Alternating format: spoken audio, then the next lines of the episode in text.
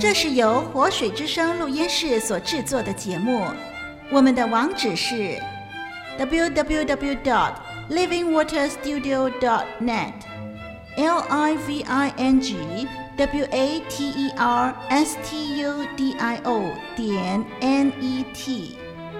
欢迎上网收听更多精彩的节目，令生命加倍精彩。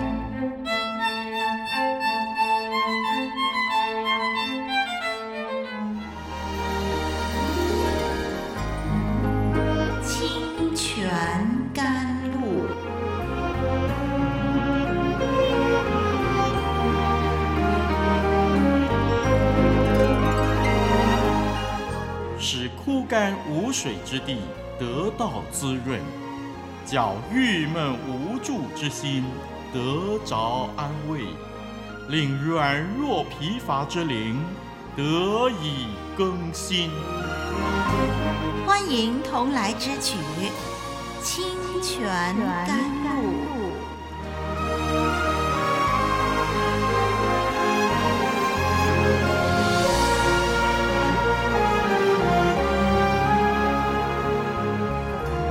您好，听众朋友，欢迎您收听《清泉甘露》，我是林丽文。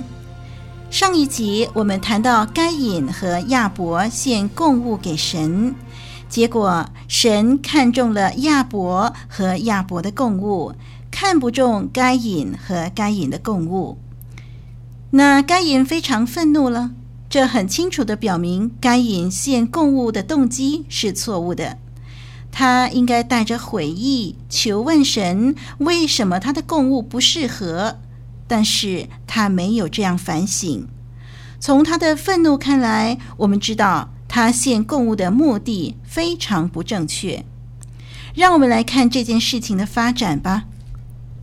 我们翻开圣经《创世纪》四章第六到第八节，让我们一块来念这段的经文。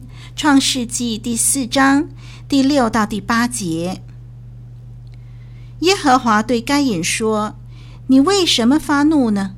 你为什么变了脸色呢？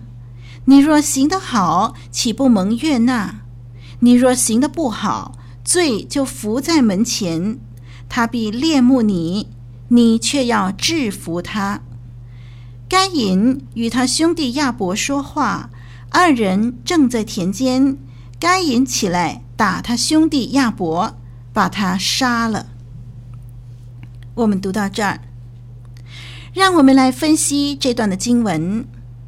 我们先看第六节，神一开始并没有严厉的责备该隐，只是看不中他和他的供物。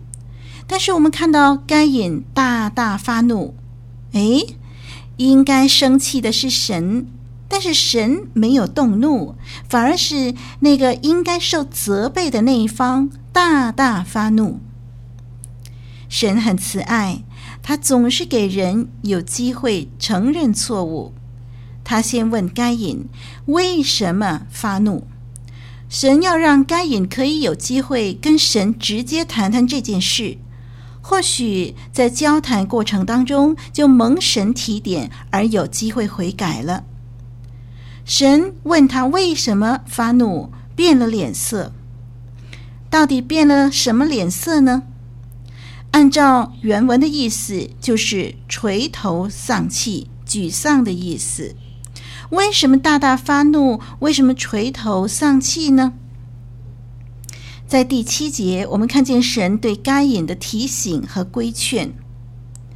第七节说：“你若行得好，岂不蒙悦纳？”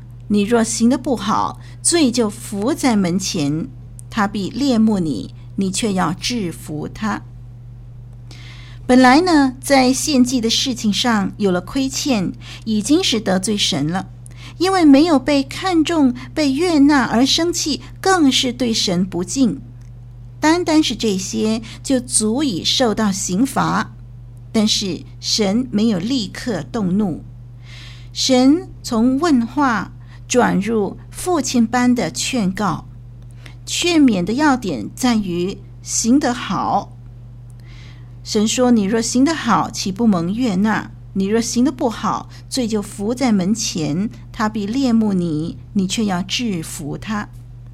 神关心该隐，神要他深切的认识，如果他做得对，一定会蒙神悦纳。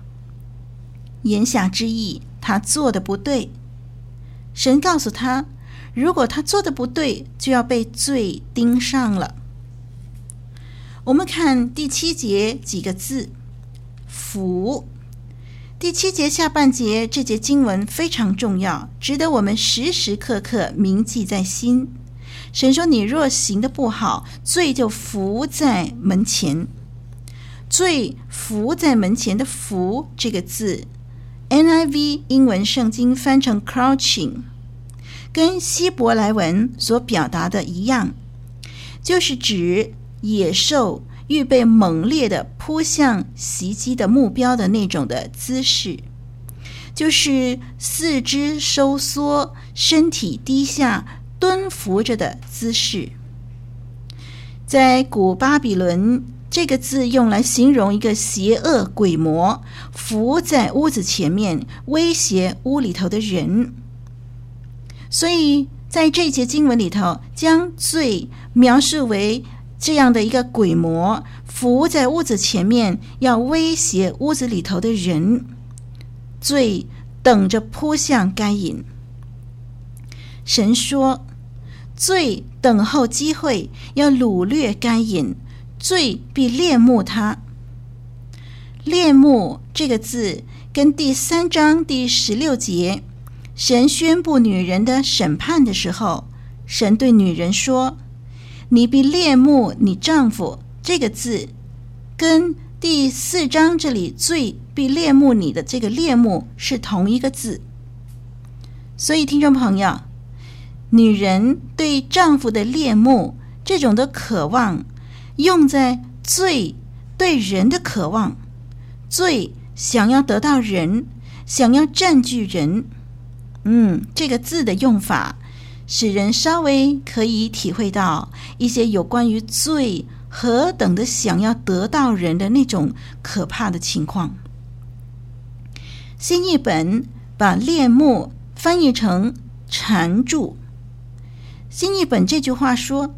你若行得好，罪就伏在门口了，他要缠住你。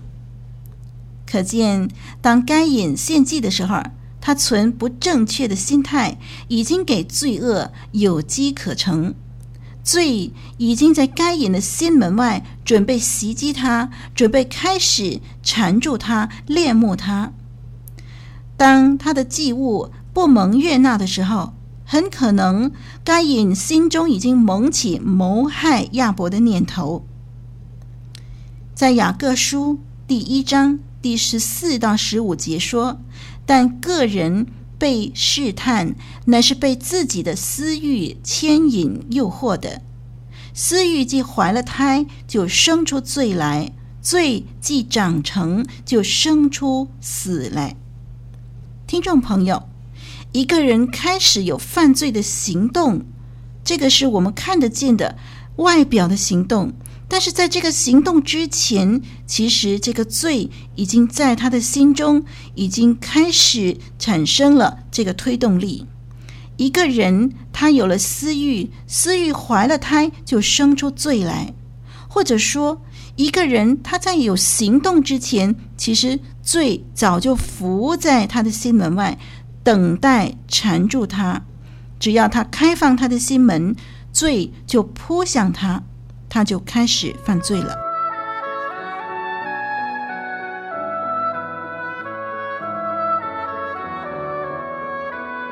古老的故事，真实的历史，一部述说世界起源的书，《创世纪》，追源溯本，借古。玉京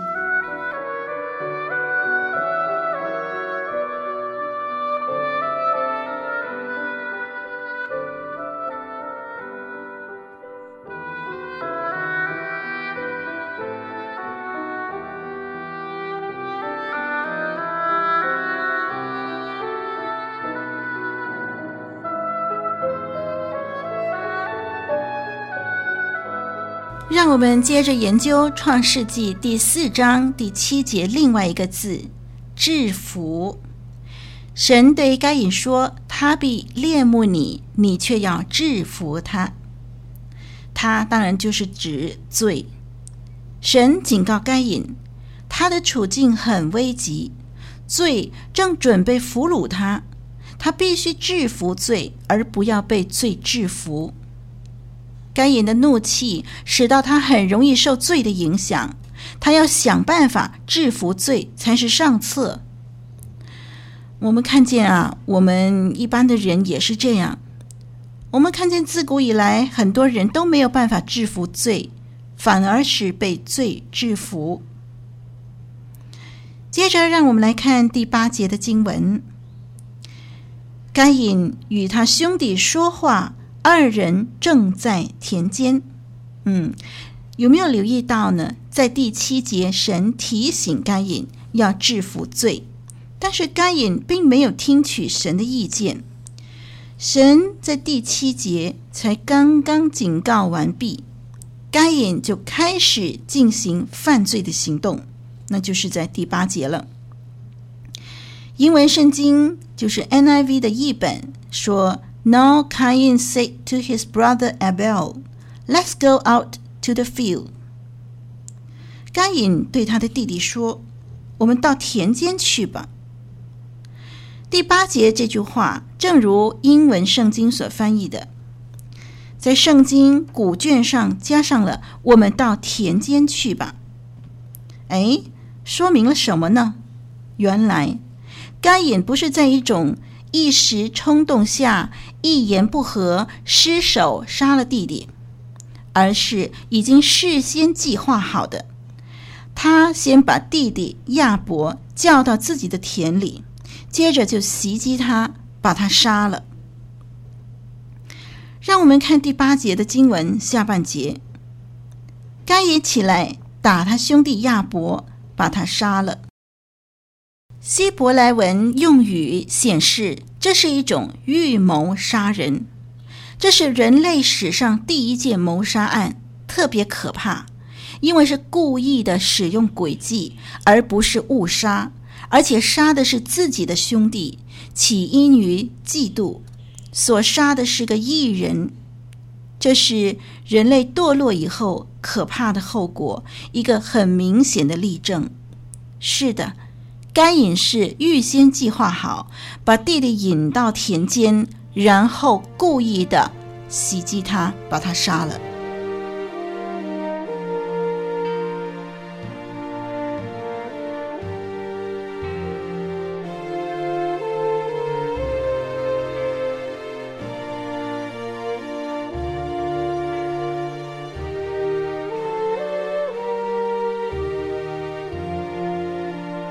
人活着不是单靠食物，乃是靠神口里所出的一切话。清泉甘露林立文，祝愿你恩典满满。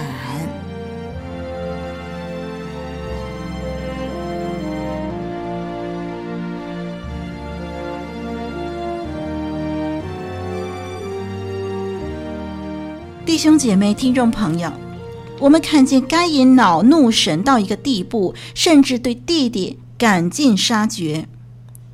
我们从第七节神的警告，再看到第八节该隐的行动的时候，就很清楚的知道，该隐的问题不是从献祭那一刻才开始产生的，而是献祭以前他的属灵生命就出了问题，所以才会用不正确的心态来献祭。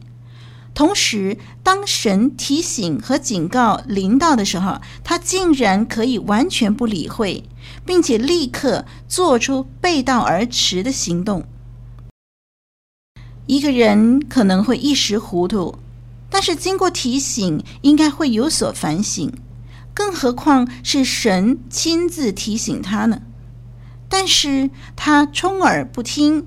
胆大包天的做出相反的行动，而且是非常严重的行动，可见该隐跟神的关系实在是出了大问题。在经文里头，圣经不断的出现“他兄弟”“你兄弟”等等字眼。圣经在强调，该隐下手残害的是他的骨肉手足，是兄弟。弟兄姐妹，当你发现有一件事不对劲的时候，不要只注目在那件事的本身或表面。往往一件事会发生，是因为事件背后有更要命的问题早已经开始酝酿。所以，让我们保持一颗敏锐的心，能够洞察问题的症结，然后及时寻求神的帮助，在神的带领之下来弥补破口，重新上路吧。好，我们今天就研究到这儿。让我们下一集再继续的留意该隐这件事的发展。我是你的属灵伙伴李丽文，再会。